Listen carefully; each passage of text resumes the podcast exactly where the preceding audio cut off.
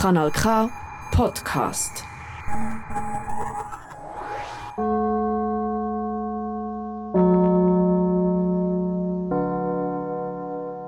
Das ist der Odeon Talk live aus dem Kulturhaus Odeon Zbruck. Es ist ein kalter Novemberabend und wir sitzen in der Wärme am Panoramafeister mit Aussicht auf den Bahnhof Zbruck. Es ist eine traute, intime, sehr kleine, aber gut gelohnte Runde. Ein Bahnhof, wo mein Gast wahrscheinlich nur zu gut kennt. Es ist der junge Alt-SP-Grossrat und langjährige Odeonist Florian Fock. Schön bist du da. Danke für die Einladung. Was verbindest du für Erinnerungen mit dem Bahnhof Zbruck? Eine äh, Jugend, wo ich amix mit der SN1 von Zürich aus dem Ausgang heimgekommen bin mit der letzten Nachtverbindung und dann von dem blöden Bahnhof Bruck auf das blöde Gäbisdorf müssen laufen, weil man so schnell im Heimkommen ist von dem Zürich. Und dann 40 Minuten durch die Ödnis in der Nacht. Aber ich bin immer nüchtern nachgekommen, insofern es hat geholfen. Ich bin aber auch wach wieder, von dem her ja, nicht gerade das Wetter. Aber das ist so mein, mein Bahnhof Bruck. Den hast du in allen Lebenslagen wahrscheinlich nicht nur in der Nacht, irgendwann mal einmal am Morgen erlebt? Ja, am Sonntag, amix, wenn, wenn ich mich nicht davor drücken konnte, das Kindertheater Technik zu machen. Und dann irgendwann am Morgen um 7 Uhr so übermotivierte Theaterpädagoginnen und Pädagogen, die Kindertheater produzieren, für die Kinder Zeug machen. Und ich hätte dann Technik machen und am 9 Uhr sind schon langsam die Kinder getröpfelt, völlig auftreten und ich bin kaum wach, also immer noch wach gewesen. Ähm, das war streng, gewesen, aber ich habe meine, meine Arbeitsmoral gestärkt. Genau, man muss wissen, der Flo, der da zu Gast ist im Mode und es klingt eigentlich komisch, du gehörst eigentlich zum Inventar. Du hast jahrelang da geschafft. Das ist wahr, ja. Aber jetzt äh, aus, ausgemustertes Inventar. Magst du dich noch erinnern, wo du das erste Mal in das Odeon, in das Kulturhaus gegangen bist? Ich bin ziemlich sicher als Kind da gewesen, im Kino mit meiner Familie und habe Film geschaut. Darum weiß ich eigentlich nicht mehr genau, wann das war oder was das war. Das ist schon viel, viele Jahre her. Und erste Kindheitsfilmerinnerungen? Absolut keine Ahnung. Ähm, wirklich nicht. Bei mir war der erste Film Ariel die Meerjungfrau. Ich mag mich an so VHS-Filme erinnern. Also eine Geschichte, wo irgendwelche Kinder einen Panda retten in China. Ist wahrscheinlich würde man es heute auch nicht zeigen. So 90er Jahre Hits, aber ich glaube, die habe ich sicher nicht im Kino gesehen und sicher nicht im Audio und das sind sicher pädagogisch wertvollere Filme gelaufen, auch schon damals. aber ganz sicher. Wo du da von Zürich immer wieder zu Bruck gelandet bist und dann nachher auf Gebensdorf gelaufen, wer bist du damals gewesen? Wer ist der Florian Vogt mit 18? Ähm, das ist jetzt ja kein Sofa, also das ist jetzt fast ein bisschen psychoanalytisch. Aber das ist eine Abwandlung vom Schawinski-Move. Ich habe gedacht, ja. ich mache es mal in einer Abwandlung. ja. Wer bin ich mit 18? Ähm, mit 18 bin ich, glaube gar nicht so unendlich gewesen wie jetzt, mit sehr viel Energie und Lebensfreude und sehr viel Interesse an allem, was passiert und gerne immer überall dabei. Und darum auch in eher kürzere Nächte als längere ich mag mich erinnern, ich habe vor etwa zehn Jahren da mit der Grand Dame von der Kulturvermittlung in Bruck, mit der Cecile Laubacher, ein Interview geführt. Und sie hat mir erzählt, sie hat da oben im obersten Stock gewohnt, dass sie amigs vom Balkon abgeschaut hat als Kind und dann ist der Orient Express vorbeigefahren und sie haben mit dem Nastuch ihnen angewinkt. Ist denn damals für dich der Bahnhof in Bruck auch so der Anschluss an die große Welt gewesen? Bruck. Vielleicht, äh, ja, ähm, als Gäbisdorfer ist man natürlich immer hin und her gerissen, wenn man jetzt über Baden oder über Bruck geht, je nachdem, wo gerade ein Bus fährt. Ähm, Bruck war halt immer der Durchgang für mich, für vieles. Der, der Weg zum Arbeiten, der Weg auf Basel, wo ich studiert habe und dann auch später gewohnt und oft auch der Weg heim. Also Bruck ist so, und ich glaube, das trifft noch für viele junge Bruckerinnen und Brucker zu, auch heute oder aus der Umgebung. Man, man, man, muss, man steigt viel um da und kommt da an oder geht auch weg und manchmal flüchtet man vielleicht auch ein bisschen von da. Hat es Gründe gegeben zum Flüchten? Ich finde, ich habe es recht lange ausgehalten. Ich bin zuerst mit 30 auf Zürich gezügelt, ähm, vorher in Baden gewohnt. Ähm, es gibt immer Gründe zum Gehen von neuem. Insbesondere und auch aus dem Kanton Aargau, ja. Ich glaube, ähm, wir, wir dürfen nicht den Menschen Unrecht tun, die hier wohnen und zum Beispiel so, so Ortschaften wie das Odeon, wo eben ganz anders ist. Aber dass man muss sagen, dass Odeon eben ganz anders ist, sagt vielleicht auch etwas darüber, wie der Rest manchmal ist. Und als Grossrat habe ich halt einen Teil oder eine Geisteshaltung von dem Kanton gesehen, wo nicht schön ist und wo nicht Freude macht und vor allem wo nicht äh, menschenfreundlich ist. Und das hat, einem, hat mich manchmal schon sehr deprimiert. Was hat dich dann politisiert, die Heime in Gebensdorf? Politisiert hat mich äh, der Abstimmungskampf zur Minarett-Initiative. Als sehr nicht religiöser Mensch habe ich es sehr unfair gefunden und ich glaube, das ist also der Antrieb gewesen. Und das andere vielleicht, was mich unbewusster politisiert hat, ist, dass mein Vater und meine Mutter sind beides ähm, LehrerInnen und mein Vater hat eine heilpädagogische Schule geleitet und dort habe ich einfach gesehen, wie genau man das wirklich meint mit der Teilhabe von anderen Menschen in unserer Gesellschaft und wo man es dann eben auch nicht zu ernst meint und sie lieber in so eine Schule schickt, wo dann ein bisschen zu wenig Ressourcen hat für das, was sie bräuchte. Aber ich habe dort auch gesehen, wie wunderbar Menschen sind, die auch anders sind als ich. Und ich habe als Kind viel Zeit verbracht in dieser Schule. Ich glaube, ich bin auch einmal in der Woche noch vor dem Kinski bei ihm gewesen, mit ihm dort und habe dort gelernt, Respekt zu haben vor, vor, vor dem Anderssein. Das hat mir selber dann sicher auch später geholfen, auch vor mir selber Respekt zu behalten. Hm, das ist schön.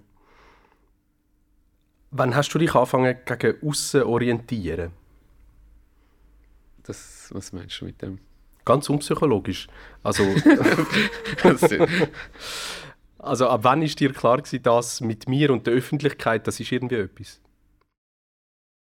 Das ist nicht etwas, wo man belangt. Es ist eher etwas, wo man reinrutscht. Ich war äh, mit Juso aktiv gewesen. Und dann gibt es immer die freien Ämter relativ schnell. Und wenn man es schafft, E-Mails innerhalb von vernünftigen Fristen zu beantworten und eine Excel-Tabelle bedienen kann, ist man eigentlich in der Politik schon recht schnell recht qualifiziert.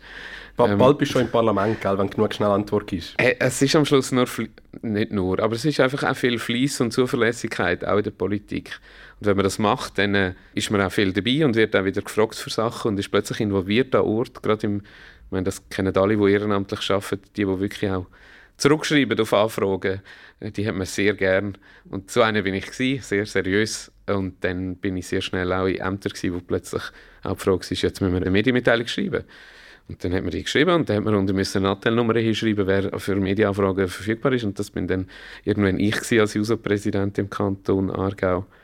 Und dann habe ich das auch sehr gerne gemacht, weil, man, weil ich recht schnell gelernt habe, mit wie wenig man auch sehr viel Reaktion kann auslösen kann. Ein ökonomischer Umgang mit Provokation? Schon immer politisch, nie, nie, nie verblöd. Für das wäre es anstrengend. Es, es, wirkt immer sehr lustig und es ist auch, viele Aktionen sind auch wirklich lustig und haben Spaß gemacht, aber es ist immer sehr anstrengend, auch in der Öffentlichkeit zu sein und zu arbeiten. Es ist, ähm, man erfahrt ja sehr viel Kritik und sehr wenig Lob. Weil die, die es gut finden, sagen es einem selten. Weil die finden es einfach gut und denken, es war schön, gewesen, super gemacht, aber das hört man nicht oft. Gerade in der Politik nicht. Aber die anderen hört man und die nimmt man auch viel mehr wahr. Also man hat selber dann auch den Eindruck, es ist wirklich alles schief gelaufen oder ganz schlimm oder habe ich wirklich recht gehabt. Darf man das wirklich so sagen? Da lernt man sehr schnell sehr viel, wenn man das macht. Du hast gesagt, du bist dann später Grossrat geworden, zuerst eben noch politisch aktiv, einfach mal zuerst Lokalpolitik, oder? Gebensdorf Durgi, SP? SP-Präsident, ja. Das ist aber wirklich einfach passiert, weil es etwa drei Mitglieder hat und ich bin ja die erste Versammlung und dann war gerade die Wahl und dann bin ich Präsident geworden. Das ist wirklich das ist einfach sehr eine kleine SP-Sektion und ich weiß, glaube heute nicht mehr so ganz so klein, aber damals war es sehr so eine Wechselzeit gewesen. Magst du dich erinnern, was die Themen waren damals, lokalpolitisch? Ähm, ich mag mich an ähm, eine Gemeinsversammlung erinnern, wo ich ähm, dann fast gewonnen habe. Und zwar ist es um Privatisierung vom Elektrizitätswerk gegangen. Das hat man verkaufen und für das hat man es in eine Aktiengesellschaft umwandeln und sind alle dafür gewesen, außer der 18-Jährige von der SP. Und das bin ich gewesen. und das ist sehr eine schöne, schöne Erinnerung, weil ich gelernt habe, dass man Leute überzeugen kann mit, weil es ist eigentlich aus allen Dynamiken und aus aller Logik, alle sind dafür, Finanzkommission, Gemeinderat, all die dicken Männer mit ihren Krawatten und schlechten Anzügen dort. Und dann komme ich und habe eine Meinung und habe gut geredet und habe sehr viel überzeugt, ähm, vor allem die, die auch zugelassen haben. Und das sind dann vor allem Frauen gewesen, ähm, die natürlich eher zulassen als Männer, die schon wissen, um was es geht, ähm, weil sie meinen, sie wissen schon, um was es geht, nicht, nicht weil, weil sie es mehr wüssten. Und ich hatte so fast Mehrheit. Gehabt. Und das, äh, da habe ich gelernt, man kann mit Wort etwas bewirken. Und jetzt, wenn du daran wieder zurückdenkst, ist es ein Triumph, oder? Wir sind in einer Zeit, wo man sich wünscht, es werde nicht... Es ist, nicht es ist, glaube ich, auch nie verkauft worden. Es ist einfach in eine Aktiengesellschaft umgewandelt worden und jetzt bis heute noch in Gemeinsbesitz, wenn ich mich nicht täusche. Ich glaube, man hat sich nie sich nicht mehr getraut, weiterzugehen. Das liegt sicher nicht an mir. Ich glaube, man hat so viel nur nicht geschafft und sich auch nicht mehr getraut. Die Kämpfe haben wir schon länger gewonnen, zum Glück. Darum gibt es auch noch ein SBB und viele andere Institutionen, wo wir sehr froh sind, heute sind sie nicht privatisiert. Du hast das sehr schön nonchalant erzählt, wie man so in Politik reinrutschen kann. Du hast mir am Telefon gesagt, du wärst eigentlich fast bei der CVP gelandet. Mal. Wie ist das gekommen? Das ist, weil ich so ein verkopfter Typ bin und ich so ganz seriös das Zeug gelesen habe und Smartphone hat es glaube ich noch nicht gegeben, aber so Parteiprogramm und dann denkt, ja, aber so ganz extrem kann man ja doch nicht sein wie die Juso. Ähm, und dann äh, ist zum Glück, ähm, also haben das ein bisschen überlegt und ich habe studiert und ein Freund von mir im Gimmi war die raus und ich habe ihm dann das vorgeschlagen und er hat dann mich ein bisschen schräg angeschaut, als ich die junge CVP vorgeschlagen habe. Ähm, und zum Glück bin ich dann mit ihm mal zu einer User-Versammlung. Da habe ich schnell gemerkt, dass das wahrscheinlich eher so ein bisschen meine Leute sind. Du hast dein politische Handeln so schön in eine Formel reduziert, humanistische Grundhaltung und ideologische Verbissenheit. Ist die immer schon da gewesen, oder hast du die hart erarbeitet? Grundhaltung habe ich gelernt, gelernt bekommen und vorgelebt bekommen, aber mir schon auch erarbeitet. Ich habe immerhin Philosophie studiert, das hilft für so, für so Sachen. Ähm, und die Verbissenheit, die habe ich mir dann angeeignet, weil ich gemerkt habe, wenn man, wenn man weiß, von wo man kommt von wo auch die Ideen kommen, wo man eigentlich da so vor sich trägt und die Werte, äh, die, die, die grossen Wörter wie Freiheit, wenn man auch wirklich etwas meint mit dem und auch versteht, was man meint, dann kann einem eigentlich jedes politische Geschäft begegnen. Und auch wenn man nicht ganz daraus kommt, inhaltlich immer um was es geht, man versteht relativ schnell, wer jetzt eigentlich profitiert und wer verliert und ob das jetzt wirklich die Werte sind, die man vertritt. Sei es, ob es um ein Strassenbauprojekt geht oder um ein neues Schulhaus oder um ein ganz kompliziertes Geschäft, ein steuerpolitisches Geschäft. Wenn man ein bisschen Navigation hat, wo man sich auch erarbeitet hat, mit Büchern, aber ich bin bis heute überzeugt auch und vor allem über Kultur, weil Haltung und Wert und so, das richtige Herz, das gönnt man nicht einfach durch, durch den Kopf, das muss man auch spüren. Und gerade Film oder auch Musik oder auch Literatur vermittelt das natürlich extrem. So eine Empathie fürs Leben von anderen, das gönnt man nicht durch analytische Sachtexte. Aber du hast sie gern, die analytischen Sachtexte, politische Ideengeschichte, irgendwo zwischen Politikwissenschaft und, und Philosophie. Du liest die Schmöker und beziehst dich darauf. Ich quäle mich durch die und dann äh, blöffe ich damit, ja. Ähm, ich, äh, ja, man, man, ja, es lohnt sich schon, sich ein bisschen zu überlegen. Vor allem, wenn man nachher auch Entscheidungen trifft, gerade in einem Parlament, die Verantwortung hat, gut die bestmöglichste Entscheidung zu treffen, wo sich einem grad, ähm, wo man hat. Man hat ja dann nicht so viel Gestaltungsspielraum, wie man sich sehr hofft, vor allem nicht in einem rechtsbürgerlichen Rat, aber dort hat man immer noch einen, einen Einfluss und eine Entscheidungsmöglichkeit. Und dann müssen wir schon, müssen wir schon gute Arbeit leisten. Und die, die immer sagen, ich bin pragmatisch auf dem Sachgeschäft, das mag gut sein, aber es lenkt meistens nicht, wenn man nicht begriffen hat, um was es in Politik ganz grundsätzlich geht. Das ist auch, auch ein der Grund, warum ich viel lieber in der SP bin als zum Beispiel bei den Grünen, weil die Partei auch als Partei so eine Ideengeschichte hat, so eine lange Geschichte, wo man auch sieht, wie viel inzwischen, also die SP ist 1888 gegründet worden, und wenn man so eben, man muss ein bisschen nerdig sein und auch ein bisschen historisch nerdig, aber wenn man schaut, was die Leute damals so geschrieben haben und wenn dann die SP das erste Mal über das Frauenstimmrecht gestritten hat, intern, das war irgendwie 1906, wo die SP an einem Parteitag über das Frauenstimmrecht gestritten hat und da hat man sich entschieden, das will man, dann weiß man schon, woher all die Forderungen und auch die Ideen kommen. Und die sind auch immer alle auf Grundlagen von grossen, grossen politischen Zielen. Und wie viel nützt das Wissen, wenn es keinen Effekt hat? Es hat einen Effekt, weil man hebt länger durch. Oder verändere. Also auf, auf der persönlichen Ebene, ja, es einen Effekt gar nicht auf der politischen? Man weiß halt, auch wenn ich heute nicht gönne und es nicht mehr erlebe, wie sich verändert, ähm, ich bin zutiefst überzeugt, das ist wahrscheinlich fast schon ein bisschen religiös, ähm, dass, dass es schon besser wird, auch wenn es manchmal sehr lang geht. Also die Hoffnung als, äh, als, als Denkprinzip. Das ist schön, dass du als junger Mensch und Politiker so an lange Schnuff glaubst. Wenn du jetzt aber Parlamentsarbeit machst, da geht es nun mal um Anpassungen von Recht und Verordnungen und so. Es geht eigentlich immer mehr um morgen als um übermorgen, oder? Mm, ja, wenn man Prozesse anschaut, dann, wie so das Gesetz geändert ist, meistens erlebt man es selber gar nicht, weil es so lange geht. Ähm, ja, schon, aber man kann viel gelassener, aber auch viel strategischer an die Sachen nennen. Man sieht, in welcher Kontinuität die Gesetze stehen. Man weiß auch, wo die relevanten Kämpfe sind und wo es auch vielleicht ein bisschen weniger wichtig ist. Man kann sich konzentrieren. Und alles nachher ist politisches Handwerk. Absolut. Also man muss dann einfach gut sein und schlau sein. Aber wenn man eben ein bisschen Haltung hat, weiß man auch relativ schnell, was man will. Und dann muss man einfach nur schauen, dass es so wird. Der Florian Vogt erklärt politisches Handwerk mit schnell und gut sein. Das ist eigentlich ganz einfach, oder?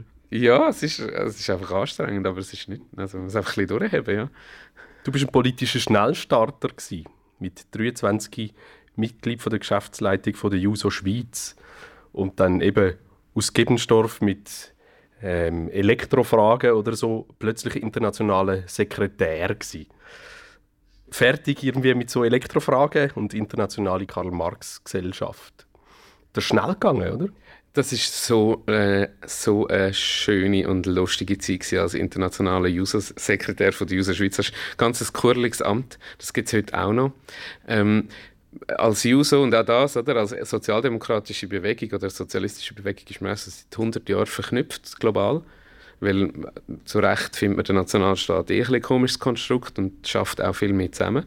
Und das ist unglaublich wertvoll. Und da gibt es gerade auf, auf Jungpolitik-Ebene so, so Treffen und Camps und einfach, da ist man irgendwann in Malta so eine Ju internationale Juso-Treffen und trifft so Jusos aus Thailand und redet so mit denen. Sie sind so sehr ähnlich, komplett anders und gleich irgendwie ähnlich. Und das ist total schön und lustig und es gibt immer sehr viel Bier. Ähm, und auch so also auch eine Jugendrevolte-Romantik. Schön. Nicht Romantik, es ist wirklich gelebt. Also es ist in dem Sinn, es ist halt so, so wie Pfadi-Vibes, einfach politischer. Das war mega cool. Und ich war dann auch Delegierter an dieser Versammlung und habe dann auch mal gelernt, das sind dann vor allem europäische Ebene ist dann alles sehr EU-orientiert natürlich, weil alle anderen EU-Mitglieder sind und auch so die politische Ebene noch kennen. Und für uns Schweizer ist es dann immer so ein bisschen eigenartig. Sobald es über das Nationalstaatliche ausgeht, sind wir recht schnell überfordert. Ich als JUSO-Sekretär genauso wie wahrscheinlich der Bundesrat heute. Ähm, das war ähm, sehr spannend gewesen. Und auch sehr eindrücklich, ich mag mich an ein Juso-Camp erinnern in Österreich, das muss 2012 sein. Ähm, das war vier, drei Wochen nach dem Attentat auf die Juso Norwegen, wo 80 äh, Genossinnen und Genossen verschossen worden sind von einem Rechtsextremen. Und da sind wir dort angekommen, alles Polizeischutz mit den Absperrungen aufgestellt und so, ganz, ganz viel Polizei. Da sind wir auf den Zeltplatz gekommen und dann sind halt die 80 Zelte von diesen Norweger leer gestanden, weil die alle nicht gekommen sind. Und dann ist es halt schon nicht Romantik, sondern wirklich auch effektiv politische, ähm, merkt man auch, politische Arbeit und was auch alles damit kommt. Und das so mit, mit äh, als User-Delegation, wo man dann so 15-Jährige dabei hat, ähm, das war dann eher ein bisschen anstrengend und anspruchsvoll. Gewesen. Und auch nicht, also es ist, äh, ist gut, haben wir dorthin können und trotzdem schrecklich gewesen. Hast du selber auch einen Moment erlebt, wo du gemerkt hast, ich exponiere mich als politischer Mensch und das ist gefährlich? Nein, ich persönlich nie. Also nie über die Leserinnenbriefe. Nein, ich kann sagen, Leserbriefspalten sind.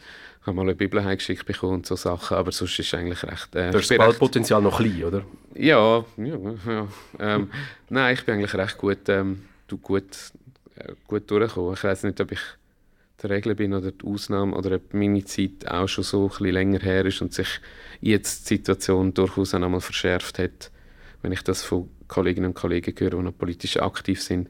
Aber ich bin natürlich auch nie ganz so relevant gewesen. Das muss man auch sagen. Also sind dann vor allem nationale Politikerinnen und Politiker, die auch so Ämter haben, die da wirklich, ähm, also vor allem auch Frauen, die ganz andere Sachen müssen ertragen und erleben Du hast Soziologie studiert und während dem Studium bist du da als Studijob Techniker in dem Kulturhaus. Korrekt. Ein schöner Job. Sehr ein schöner, sehr gut bezahlt. Damals, ich weiß nicht, ich hoffe, die Löhne sind äh, der Teuerung angeglichen worden. Ähm, sehr gut bezahlt, sehr einfach lässiges Umfeld. Ähm, mir ist ja nicht, äh, sagen wir mal, ich bin jetzt nicht jemand gewesen, der jetzt gerade äh, Schweizer Kleinkunst konsumiert hätte, selbstständig. Aber da hat man sie halt müssen ausleuchten und hören. Und dann habe ich das geniessen und ich bin positiv und negativ überrascht gewesen, aber ich bin vor allem vielfach überrascht worden, was da in dieser Szene, in dieser Cabaret-Kleinkunstszene auch geliefert wird und produziert wird. Ich habe fantastische Kunst gesehen und auch ganz grauenvolle Sachen. Meistens haben sie Comedy geheißen. aber äh, äh, das ist... Äh, das ist dann mehr mein Geschmacksurteil. Das Publikum hat es meistens gut gefunden. Es war immer recht voll. Gewesen. Meistens nicht bei den Sachen, die ich besonders gut gefunden habe, aber das ist okay. Ich merke, die Kleinkunstszene hat dich nicht geprägt, auch politisch nicht, wahrscheinlich. Doch, ähm, ich würde jetzt gerne die Namen sagen, die mich geprägt haben, aber leider ist das mit Namen und meinem Hirn nicht ideal, aber die Ute... Uta Kübernik, Uta Kübernik zum Beispiel, natürlich prägt einem die und ähm, sehr Musik sowieso, wo da gespielt, aufgespielt hat. Die Literatur wenn niemandem zu nahe treten, habe ich, Lesungen sind nicht so meins. Ich hat lese lieber selber, mhm. aber es hat auch Lesungen gegeben, genau. Dafür technisch nicht so streng. Du hast dann nicht bloß Technik gemacht, sondern eine Zeit lang hast du auch in der Organisation noch gearbeitet. Hast den Betriebsleiterstelle vertreten. Ein Kulturmanager gewesen, eine Zeit lang. Ja, ich würde Ihnen sagen, Betriebs, äh, Mitarbeiter in der Betriebsleitung trifft es sind glaube ich 30 Stellenprozent gewesen. Bis auf technische Anliegen bin ich zuständig gewesen, oder so digitales Zeug. Und erstaunlich oft auch ähm, ähm, Brötchen bestreichen, wenn irgendein Apero war und man zu wenig Personal hatte. Also wirklich den Betrieb am Leben halten, mit, mit, mit am Leben halten. Ja.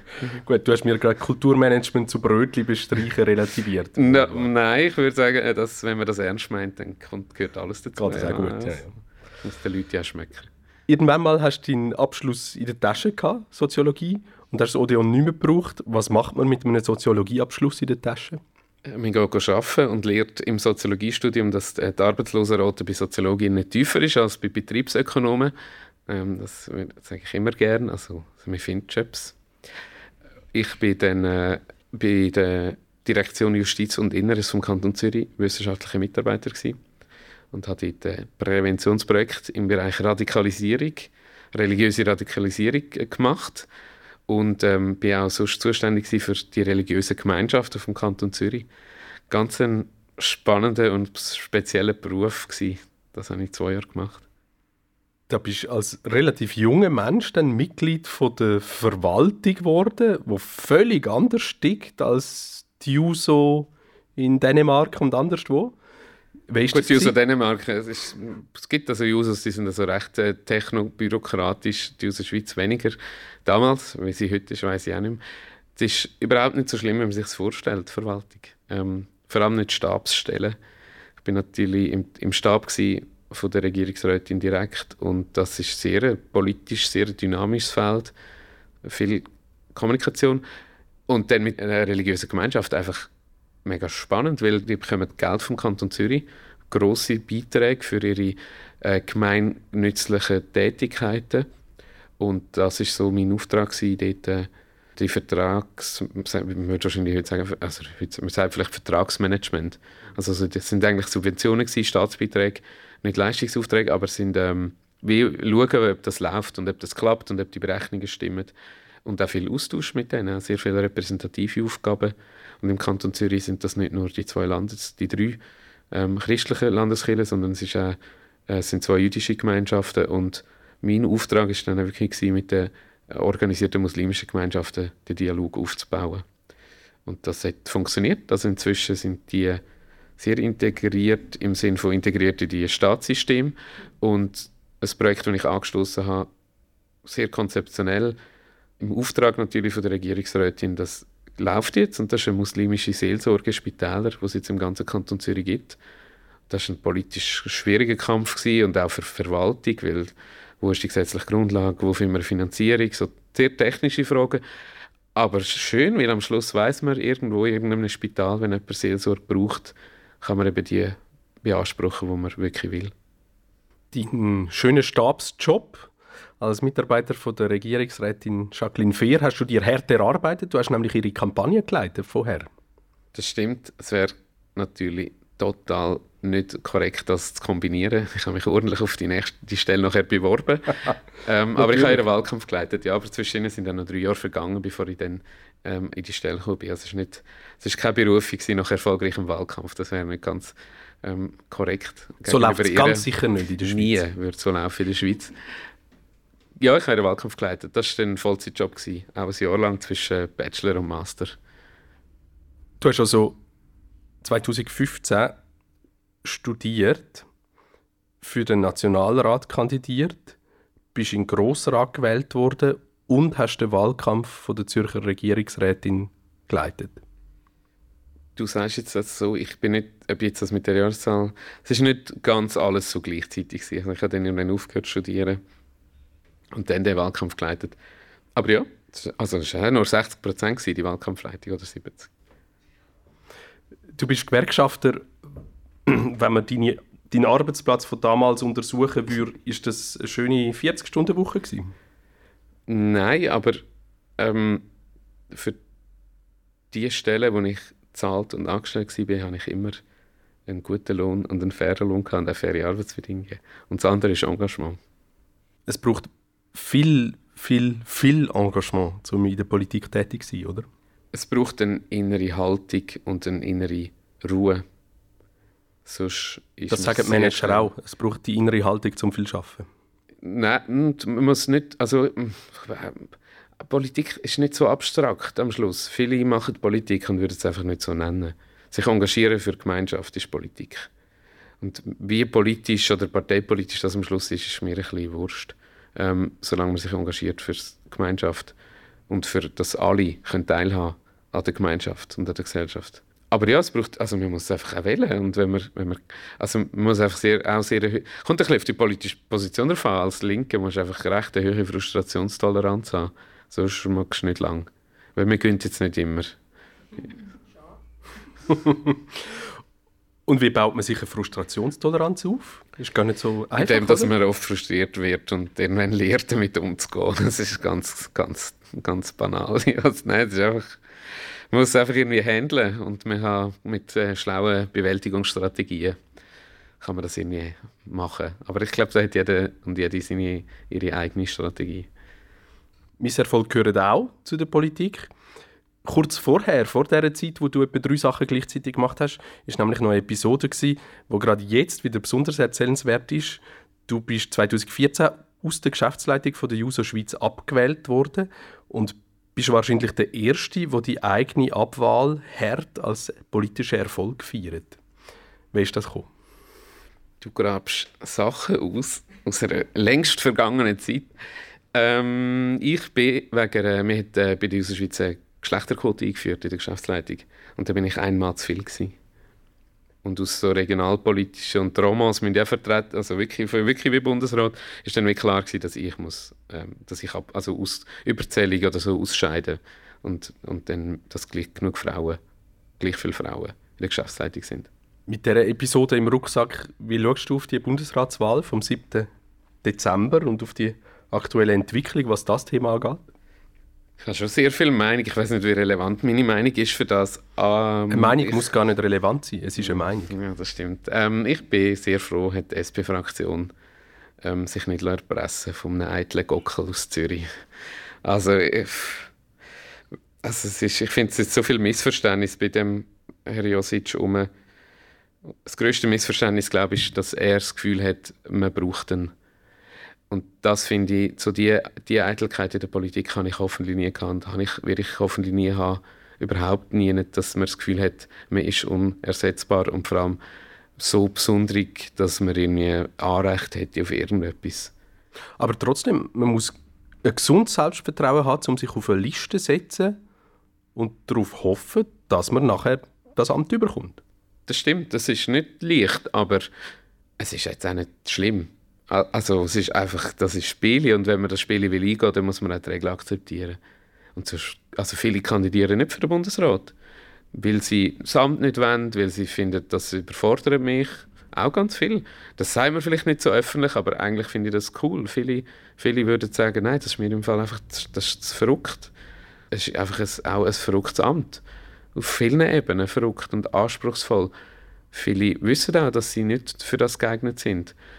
Und andere sind so fest von sich überzeugt, dass sie ihre eigenen Werte vergessen. Aber der Josic war, glaube ich, auch nie die User. Der hat so ein, ein Fundament Der gelernt. hat vielleicht das Fundament nicht, genau, der Kompass. Mhm. Und jetzt machen wir einen Themenwechsel.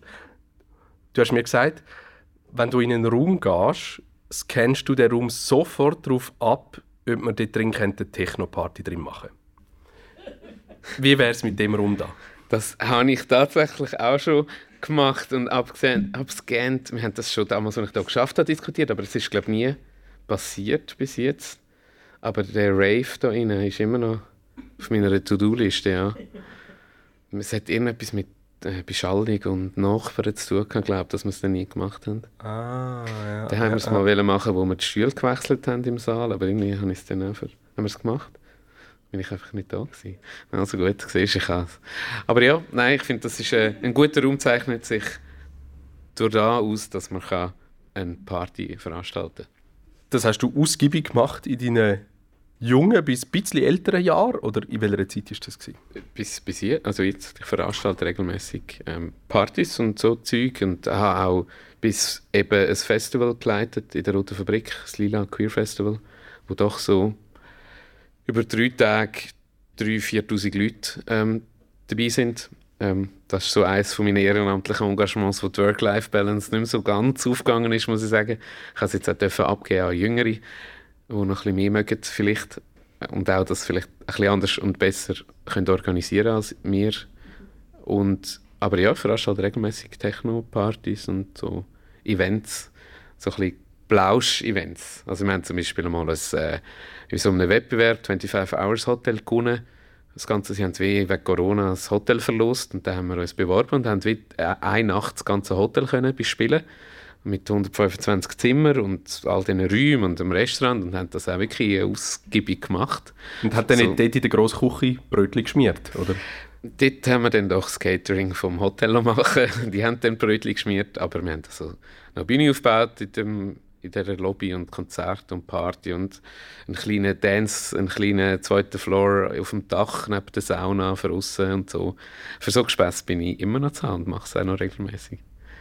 Ist das deine Gegenwelt? Zu welcher Welt? Zu der politischen Welt. Der gut informierten, logischen. Also ich habe, glaube mit so morgen um 5 Uhr mit Techno-Freunden besser informiertere Gespräche als mit manchem SVP-Grossrat. Ich würde das nicht als Gegenwelt bezeichnen. Ich habe die, die Idee von, man ist zwei Leute an verschiedenen Orten nie versucht so zu machen und zu leben ich habe immer versucht, einigermaßen authentisch zu bleiben in allen Feldern, auch wenn sie manchmal sehr verschieden sind, auch von den Leuten oder vom Umfeld. Das klingt einem nicht immer, aber ich finde es eigentlich noch wichtig, nicht eine, quasi eine Vorder- und eine Hinterbühne zu bespielen. Man lässt einfach gewisse Sachen weg, manchmal in den Erzählungen, vor allem private Sachen, aber ich habe eigentlich das Gefühl, ich bin immer der gleich, überall. Oder ich hoffe es zumindest. Wie partytauglich ist zum Beispiel so ein Kantonsparlament, wenn wir es vor Räumen haben? Der Kellner vom Grossrat wäre fantastisch. Ähm, schöner Hall. Ähm, Stammpublikum vom Grossrat hingegen weiß ich nicht. das, äh, nicht. Nicht alle wahrscheinlich. Aber je nach Fraktion, und es sind auch in allen Fraktionen sicher jemand, Nein, nein, ich glaube, im Grossrat vom Kanton Aargau gibt es nicht viele Techno-Liebhaber. Aber zwei, drei würde man vielleicht finden, aber auch nicht mehr. Und wenn man deine Maxime anders durchschüttelt, wie gerecht ist eine Techno-Party? Gerecht im Sinn von? Wenn Gerechtigkeit eine Maxime ist von einem Juso-Politiker, Techno-Party ist eine andere Welt. Entschuldigung, ich sage immer Juso. Das passioniert. Ey. Ich werde jetzt in zwei Jahren, in zwei Jahren werde ich ausgeschlossen, weil ich zu alt bin. Ähm, also man kann die Fragen, die man sich politisch stellt, durchaus auch beim Organisieren von Veranstaltungen stellen. Es fängt an an den Türen. Wer lädt man rein und wer lädt man nicht rein? Wie viel kostet eigentlich ein Eintritt? Was für Löhne zahlt man den Künstlerinnen und Künstlern? Hat man ein Konzept für sexuelle Übergriffe am Anlass oder nicht? Äh, sind die WCs geschlechtertrennt oder einfach für die, die aufs WC ähm, Macht man Safer Sex Informationen oder tut man so, als wäre keine Drogen konsumiert? Ähm, oder schaut man, dass die, die konsumieren, zumindest so konsumieren, dass sie nicht daran sterben. Es gibt ganz viele sehr praktische Fragen äh, beim Partyveranstalten, wo man sich kann stellen oder man kann wegschauen. Und das sind sehr politische Fragen am Schluss. Und die stellen wir uns, wenn wir Zeug veranstalten. Die treibt man aber nicht gegen außen während der Veranstaltung, sondern die sind einfach so halt so drin. Doch, doch. Also wenn man bei Partys kommt, wo ich mit Freundinnen und Freunden veranstalte, muss man am Anfang ein äh, Awareness-Konzept lesen und verstehen. Und wir haben sehr handverlesene Türsteherinnen und Türsteher, die sehr gut darauf schauen, wer das ist und ob die das auch wirklich mittragen für den Abend. Die Haltung auch von Respekt gegenüber allen Gästen und auch der, der Wunsch, einen schönen Abend für alle zu haben und auch die eigenen Grenzen vielleicht mal zu überschreiten, aber auch zu wissen, wie man dann damit umgeht. Das kann man sehr konkret machen. Ich habe viel gelernt in den letzten Jahren zu dem und auch gesehen, dass man wirklich einen Unterschied machen kann beim Veranstalten mit dem. Aber eben Preispolitik ist einfach ganz, es klingt immer so kompliziert, aber es ist ganz einfach. Wir verlangen oft Sliding Scale, also wir sagen, ja, wenn du willst, dass der alles kostendeckend ist, kostet es etwa so viel. Und wenn du mehr Geld hast, zahlst du mehr. Und wenn du weniger Geld hast, zahlst du weniger. Und das geht auf, fast immer am Schluss. Und die Leute sind offen für diese Gespräche?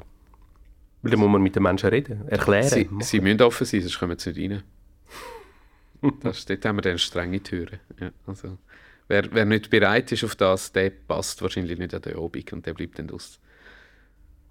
Du bist zweimal im Grossrat, gewesen, im Kantonsparlament vom Kanton Aargau bist 2016 dann recht überraschend, weil du eigentlich eine öffentliche Figur schon bist, nicht mehr gewählt worden, später wieder nachgerutscht und 2020 bist du nicht mehr angetreten als Grossrat.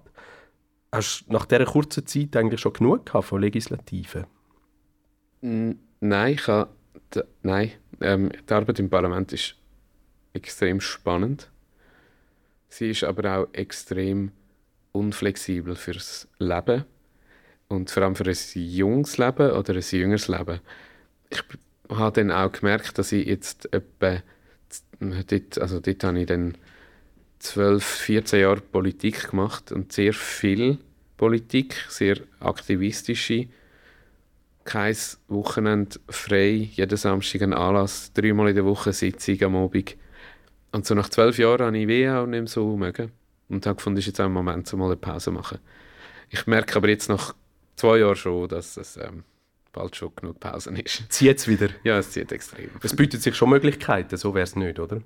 Nein, ich wohne jetzt im Kanton Zürich, da gibt es recht viel in der SP. wow, viel könnt. Also, es ist ein, ein anderes Umfeld. Ich wohne in einem Quartier, wo die SP irgendwie 35, 40 Prozent Wählerinnenanteil hat. Also muss ich, damit dem muss ich noch lernen umgehen. Das überfordert mich ein bisschen, ehrlich gesagt. Aus einem 15 Prozent Dorf nachher irgendwie. Ja, ist schon anders plötzlich weniger Opposition. Brauchst du Opposition, um funktionsfähig zu sein? Nein, aber vieles, was ich so als ferne Ziele im Aargau sehe, sind einfach schon umgesetzt in Zürich. Also so, bei Tagesstrukturen geht es eigentlich nur noch darum, wie teuer ist das Mittagessen, ob es mega teuer oder ultra teuer. Und ähm, gar nicht die Frage, dass es Tagesschulen braucht und dass sie eingeführt werden, ist nicht die Diskussion. Die Frage ist nur noch, wie kann man es gut umsetzen und wie kann man schauen, dass es gerecht ist für alle. Und dann hat man so, und die Stichfrage, die, jetzt, wo wir jetzt gerade letztens in Zürich darüber abgestimmt haben, ist wirklich gewesen, ja, ist es mehr das Modell oder das Modell? Es sind beide gerecht, aber halt ein bisschen unterschiedlich und es ist ein bisschen kompliziert. Aber die Frage, ob Tagesschule ja nein, das stellt sich gar nicht mehr. Das ist anders, ja. Das muss man sich schon gewöhnen, ja. Die Lösung ist ganz einfach. Du musst dich einfach erbarmen und Entwicklungshilfe leisten, wieder zurückkommen. ähm, ich glaube, meine Wahlergebnisse haben gezeigt, dass vielleicht, ähm, ich auch vielleicht auch gar nicht so geeignet bin für die Aargauer Politik. Und ich glaube, es gibt da recht viele gute Leute, die das auch können. Ich bin ja eben nicht der Dani Josic. Ich bin ziemlich sicher, dass es auch andere gibt, die es auch gut können und in vielen Bereichen auch besser machen. Du bist sehr jung im Kantonsparlament gewesen. Das Kantonsparlament, wenn man jetzt heute schaut, ist immer noch recht wenig divers was Altersverteilung angeht, was ganz viele andere Sachen angeht. Wenn jetzt Menschen zuhören, die sich nicht so vorstellen können, in einem Parlament zu sitzen, was entgegnest du denen? Wieso sollte man es eben trotzdem machen? Man sollte schon wissen, auf was man sich einlädt. Und man muss lernen und üben und verstehen, was man kann erreichen und was man auch nicht erreichen kann. Man muss begreifen, was dort entschieden wird und was auch nicht entschieden wird. Sonst ist man sehr frustriert. Ähm, kantonale Politik eben ist die spannendste, weil sie eine interessante Mischung ist zwischen grossen Fragen, aber auch sehr konkrete Entscheidungen, was unserem Polizsystem gibt. Oder Bildungspolitik, Gesundheitspolitik, Sicherheitspolitik, das ist alles kantonal. Da hat der Bund setzt ein paar Leitplanken, aber es ist sehr wenig und am Schluss entscheidet das Kantonsparlament über so Fragen. Und dort haben wir extrem viel Einfluss als Parlament. Und dann muss man lernen, wie man als Parlamentarierinnen und Parlamentarier den Einfluss kann nutzen kann, vor allem wenn man aus einer äh, Minderheitsposition rauskommt. Aber man wird einfach auch wahnsinnig oft verlieren, auch wenn man bessere Argumente hat. Du lebst in einer schwulen Partnerschaft, hast dich mit 17 geoutet, engagierst dich sehr für die LGBTQ-Plus-Community, hast zum Beispiel die Query Jugendorganisation Milchjugend mitgegründet. Ist es für dich selbstverständlich gewesen, dich zu engagieren in der eigenen Community? Ich, äh, ja, ich, ich mache immer etwas. ja, ja, ja. Es war irgendwie naheliegend. Es ist rückblickend erstaunlich, dass, wenn ich, eben 17 war 2007 gewesen, und wenn ich an die Zeit zurückdenke, bin ich schon recht beeindruckt, wie viel sich verändert hat. Und wenn man mit 32 sagt, ah, wenn ich zurückschaue, hat sich wahnsinnig viel verändert, hat sich wahrscheinlich auch wirklich viel verändert, weil das ist eigentlich eine kurze Zeitspanne. Das sind in 15 Jahre oder so und das ist extrem. Was sich so meine Jugendrealität verändert hat zu der von heute. Und das hat ganz viel mit politischem Engagement zu tun von vielen Leuten. Und dass ich dort eine Rolle gespielt habe jetzt in dieser Zeit, das macht mich schon recht stolz die Schweiz hätte gut können in andere Richtungen gehen und sie hat die Richtung eingeschlagen.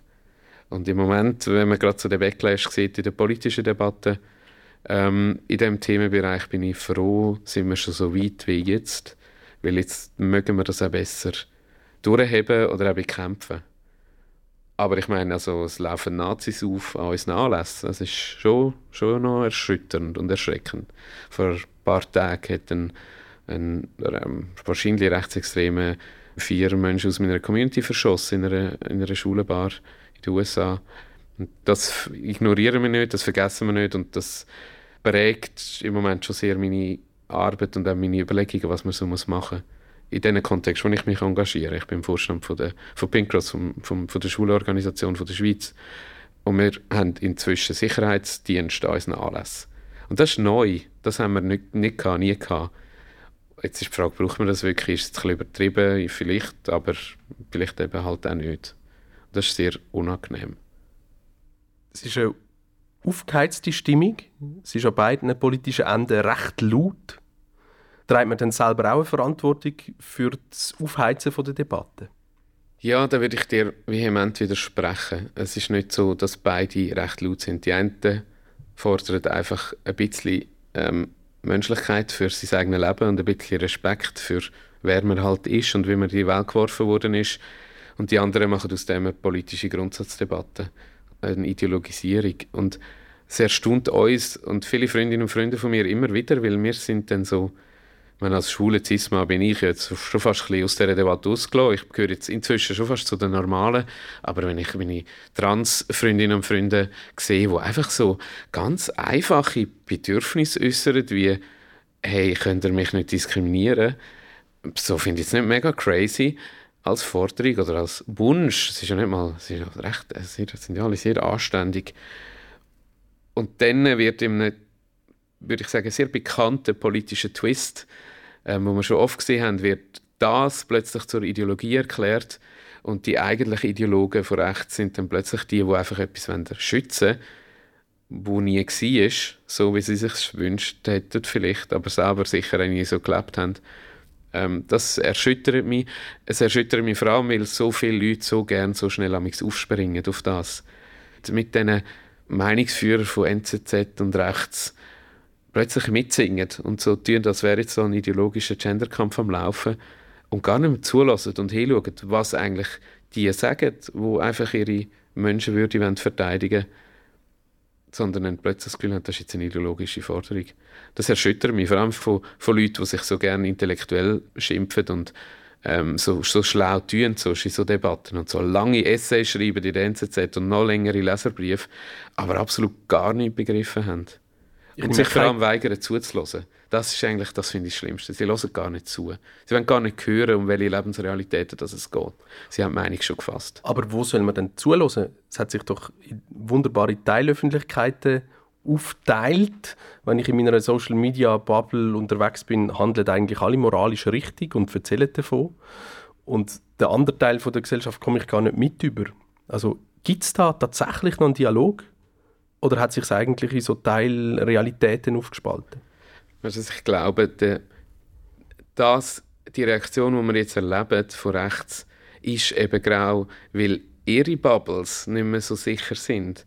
Oder wenn man, wenn man von Bubbles redet, muss man mal schauen, wo, was sind eigentlich die wahren Bubbles? Und Bubble im Sinne von, wo ist eigentlich Macht konzentriert? Und das ist wahrscheinlich nicht in einer schwulen Bar, sondern vielleicht eher bei einer Zürcher Zunft oder im Verwaltungsrat von einer Firma, wo nur Männer hocken, wo alle genau gleich aussehen, alle etwa gleich heißen, alle die gleiche Herkunft haben. Ähm, das ist wahrscheinlich eher im Rotarier Club als äh, bei einer Lesbo-Organisation, die Bubble. Das Verrückte ist, die Reaktion ist jetzt ja eher von diesen ähm, weil sie eben nicht mehr einfach können so sein in ihrer Bubble. Plötzlich heisst es, wieso gibt es eigentlich keine Frauenzunft? Und plötzlich heisst es, wieso gibt es eigentlich keine Frauen Verwaltungsräte? Und wieso ist die Schweiz so, wie sie ist organisiert? Und das ist äh, für die total schockierend. Und jetzt werfen sie uns auch da wieder die, die Umkehrung, oder? Jetzt sind plötzlich mehr die in der Bubble. Aber eigentlich, wenn man zulässt, gibt es ganz viele Leute, die können erzählen können. Und ich sitze jetzt auch da und man kann mir auch zulassen. Und es gibt ganz viele Anlässe, wo man Transmenschen kennenlernen und mit ihnen schwätzen Man müsste einfach auch gehen. Man kann halt nicht, ja, wir können nicht läuten. Äh, also, ja, das ist vielleicht, vielleicht auch gut. Junge Menschen nehmen nicht so wahnsinnig fest an der Politik teil. Als ich dir das gesagt habe, hast du gesagt, nein, stimmt überhaupt nicht. Aber wenn man aufs Abstimmungs- und aufs Wahlverhalten schaut, sieht man, junge Menschen sehr selektiv entscheiden, ob sie da abstimmen oder wählen oder nicht. Wie könnte man das verändern? Zum Beispiel einem, mit einem Wahl- und Stimmrecht 16. Oder man kann immer sagen, ja, in beteiligt euch, aber wenn man will, dass sich Leute beteiligen, muss man den Leuten auch die Macht geben, Veränderung zu erwirken durch Beteiligung. Sonst ist es fake. Und oft meint man, Junge beteiligen euch, aber sobald dann die Jungen sich beteiligen und widersprechen, dann meint man es eben gar nicht so gemeint. Das erlebe ich oft und habe ich oft erlebt die SP, finde ich, hat ganz einen anderen und viel besseren Umgang gehabt. Ich habe das dort viel weniger so gespürt. Es hat auch eine Studie gegeben, die gerade diese Woche rausgekommen ist, die gesagt hat, ganz viele Junge würden sich gerne beteiligen, sie fühlen sich aber nicht kompetent genug. Und das ist erstaunlich, weil wenn ich in den Grossrat schaue, ähm, würde ich sagen, die meisten sind vielleicht gar nicht so kompetent gewesen, sie haben einfach Arroganz gehabt. Und dann müssten wir uns als Gesellschaft fragen, was sagen wir denn unserer Jugend, ähm, und wie viel Kompetenz gestehen wir denen zu und sprechen wir jungen Leuten auch ab. Und was ich erlebe, ist halt oft, dass man einfach den jungen Leuten alles abspricht. Kompetenz, Beteiligung, Wissen, Erfahrung. Oft Erfahrung wird abgesprochen. Ähm, ja, dann muss man sich nicht wundern, wenn sie nachher desillusioniert sind und nicht wählen oder stimmen. Und sich dann über das beklagen. Das finde ich recht schwach. Verantwortung liegt immer bei denen, die die Macht haben und nie bei denen, die ohnmächtig sind. Seit zwei Jahren bist du nicht mehr in einem Parlament, machst im Moment einen Master in Public Health, also öffentliches Gesundheitswesen. Machst deine Kampagnearbeit nicht mehr in der Politik, sondern im Gesundheitswesen. Schaffst bei der AIDS-Hilfe Schweiz. Was machst du da? Kampagne, ganz viel Testkampagne und HIV-Kampagne. Was ist Kampagne machen? Wie, wie muss man sich das vorstellen? Was machst du? Plakat drucken. Hunderte. Nein, es ist ähm, sehr verschieden. Ich leite eine Abteilung äh, für Prävention von HIV und STI, sexuell übertragbare Infektionen, besonders betroffene Gruppen in der Schweiz. Das sind äh, verschiedene Bevölkerungsgruppen, die höhere Fallzahlen haben. Je noch, ist ein verschieden, je nachdem welches, aber bei HIV sind es vor allem Schule und andere Männer, die Sex mit Männern haben. Und die wollen wir erreichen und sie darüber informieren, dass sie bestimmte Risiken haben, die andere nicht haben und dass sie bestimmte Schutzmaßnahmen können ergreifen können, die, die helfen. Und das machen wir über Kampagne und auch ganz viele andere Angebote und Aktivitäten. Und auch viel, wir sind ein nationaler Dachverband, also ich habe viele Sitzungen mit ganz vielen Organisationen aus der ganzen Schweiz und versuche die miteinander ins Gespräch zu bringen. Es war ein strenges Jahr, zum Öffentlichkeitsarbeit machen in Sachen Gay Community und Gesundheit. Im Sommer sind die Fälle von Affenpocken weltweit gestiegen und Männer, die mit Männern Sex haben, sind besonders gefährdet. Fast ausschließlich sogar, ja. Über 95 Prozent der Fälle. Ja, es war streng. Ich habe plötzlich 100 Prozent geschafft und nicht mehr 80. Und es ist ein, das erste Mal, wo ich wieder seit langem meine Frustrationsgrenzen überschritten habe, weil es einfach so frustrierend war, unser System wo so viel kostet und so viele Fachleute hat und am Schluss sind wir das letzte Land in der westlichen Welt, wo die verdammte Impfung hat. Und selbst jetzt ist es noch in der Umsetzung ein Elend. Das kann, ich kann es immer noch nicht glauben. Ich kann mich, kann mich immer wieder, immer erneut, seit Mai kann ich mich wöchentlich in Rage reden bei dem Thema. Und ich muss irgendwie das jetzt nochmal emotional aufarbeiten. Ich glaube, es ist wirklich, es ist, ich kann es einfach nicht glauben, wie schlecht es gelaufen ist und läuft. Und es hat so auf so vielen Ebenen nicht funktioniert, wie es könnte und sollte. Also eure Kampagnenarbeit hat funktioniert, aber die Politik hat nicht gehandelt. Das ist das Einzige, was gut funktioniert hat. Wir haben eine Woche nach den ersten Fällen in der Schweiz Geld vom Bundesamt für Gesundheit gehabt, eine Zusicherung, dass wir jetzt Präventionsarbeit leisten können. Das haben eben auch Leute können entscheiden dort, wo vielleicht anders, das ist eine andere Abteilung am Schluss, eine, wo, wo mit HIV und STI viel zu tun hat und auch so ein bisschen das Umfeld gut kennt und haben viel, wir haben viel Präventionsarbeit können machen. Sie hat auch viel gewirkt. Ähm, die Fallzahlen sind eingebrochen dann im August, September, September, Oktober sind sie wirklich eingebrochen, die Fallzahlen. Das hat viel damit zu tun, dass die Leute einfach aufgehört haben, Sex zu haben. Aber das ist halt auch nicht eine langfristige Lösung. Darum wäre die Impfung super gewesen, wenn sie dann im Sommer auch gekommen wäre. Jetzt ist sie halt Anfang jetzt gekommen. Bei der Corona-Impfung ist es ganz schnell gegangen. Die Welt hat eigentlich über nichts mehr anderes geredet und alle haben Geld gesprochen und dann ist es möglich gewesen. Da war es ein Krampf gewesen. Das hat mit Macht und Interesse zu tun, oder? Man muss fairerweise sagen, dass ähm, kein Mensch gestorben ist Affenpock in der Schweiz. In Europa schon ein paar Fälle, aber jetzt nie in dem Ausmaß wie Corona. Umgekehrt haben wir am Anfang immer gesagt, es ist eine milde Krankheit. Das Wort mild, das haben wir dann auch schnell gelernt. Das ist kein gutes Wort, es triggert viele Leute, fängt ein bisschen fest. Ähm, und haben aber auch schnell gelernt, dass es überhaupt nicht so mild ist. Die Hospitalisationsrate ist 10 Prozent in Europa, was viel daran liegt, wie unglaublich schmerzhaft die Erkrankung ist.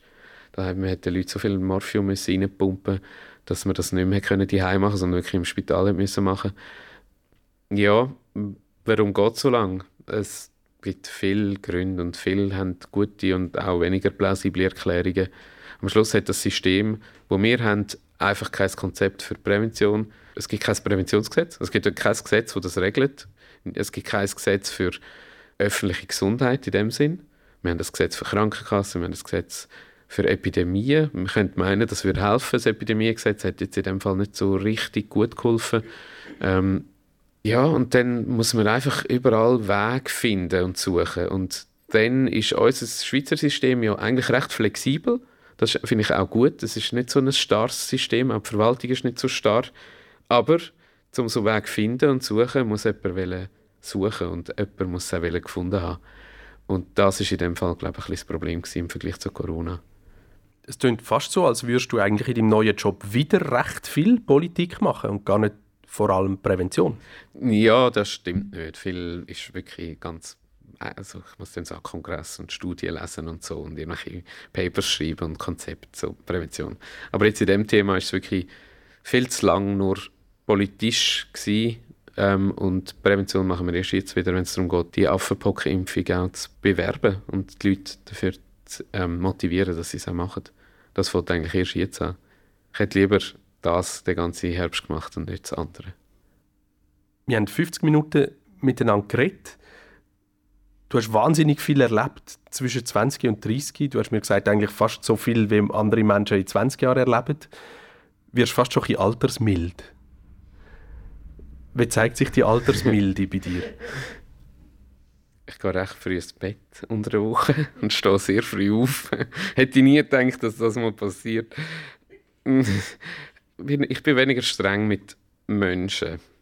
Aber ich bin viel strenger mit Menschen, die Machtpositionen haben. Das schadet nicht, oder? Nein, das schadet nicht. Ich hoffe, dass ich auch mit mir selber bin, streng und nicht zu mild. Aber ich bin nicht mehr so, sagen wir in dem Sinne nicht so juso, dass ich ganz fest verstehe, dass das Leben manchmal recht anspruchsvoll ist und man dann halt einfach muss auf Gran Canaria fliegen, auch wenn es nicht die richtige Entscheidung ist. Ich glaube, das hilft schon ein bisschen so, die Lebenserfahrung in dem Sinn. Äh, man wird gnädiger mit den Menschen. Aber das finde ich nicht so schlimm. Das heißt nicht, dass man politisch weniger muss äh, streng sein, aber mit den Menschen und ihren Entscheidungen und vor allem mit der Komplexität vom Leben und allen Widersprüchen, das, ist, äh, das lernt man schon irgendwann und kann dann ein bisschen ruhiger sein. Und weniger moralisch vor allem. Schön. Das ist der Odeon Talk live aus dem Kulturhaus Odeon Zbruck. Mein Name ist Pascal Nater. Ich führe da in dem wunderbaren Ambiente abwechselnd mit meiner Kollegin Selin Verdelis Gespräche mit engagierten Menschen. Du kannst live ins Publikum kommen, am Sonntagmorgen Kanal K hören oder dann natürlich den Podcast hören. Wenn dir der Odeon Talk gefällt, erzählst bitte deinen Liebsten und gib uns eine Bewertung auf Apple Podcasts oder Spotify oder anderen kapitalistischen Grossveranstaltungen. Florian Vogt, ganz herzlichen Dank für das spannende Gespräch. Danke für dein Engagement in der Öffentlichkeit. Und ich wünsche dir weiterhin viel Spaß, tolle Herausforderungen und viel Liebe im Leben. Vielen Dank für die Einladung. Das ist ein Kanal K Podcast Jederzeit zum Nachhören auf kanalk.ch oder auf deinem Podcast App.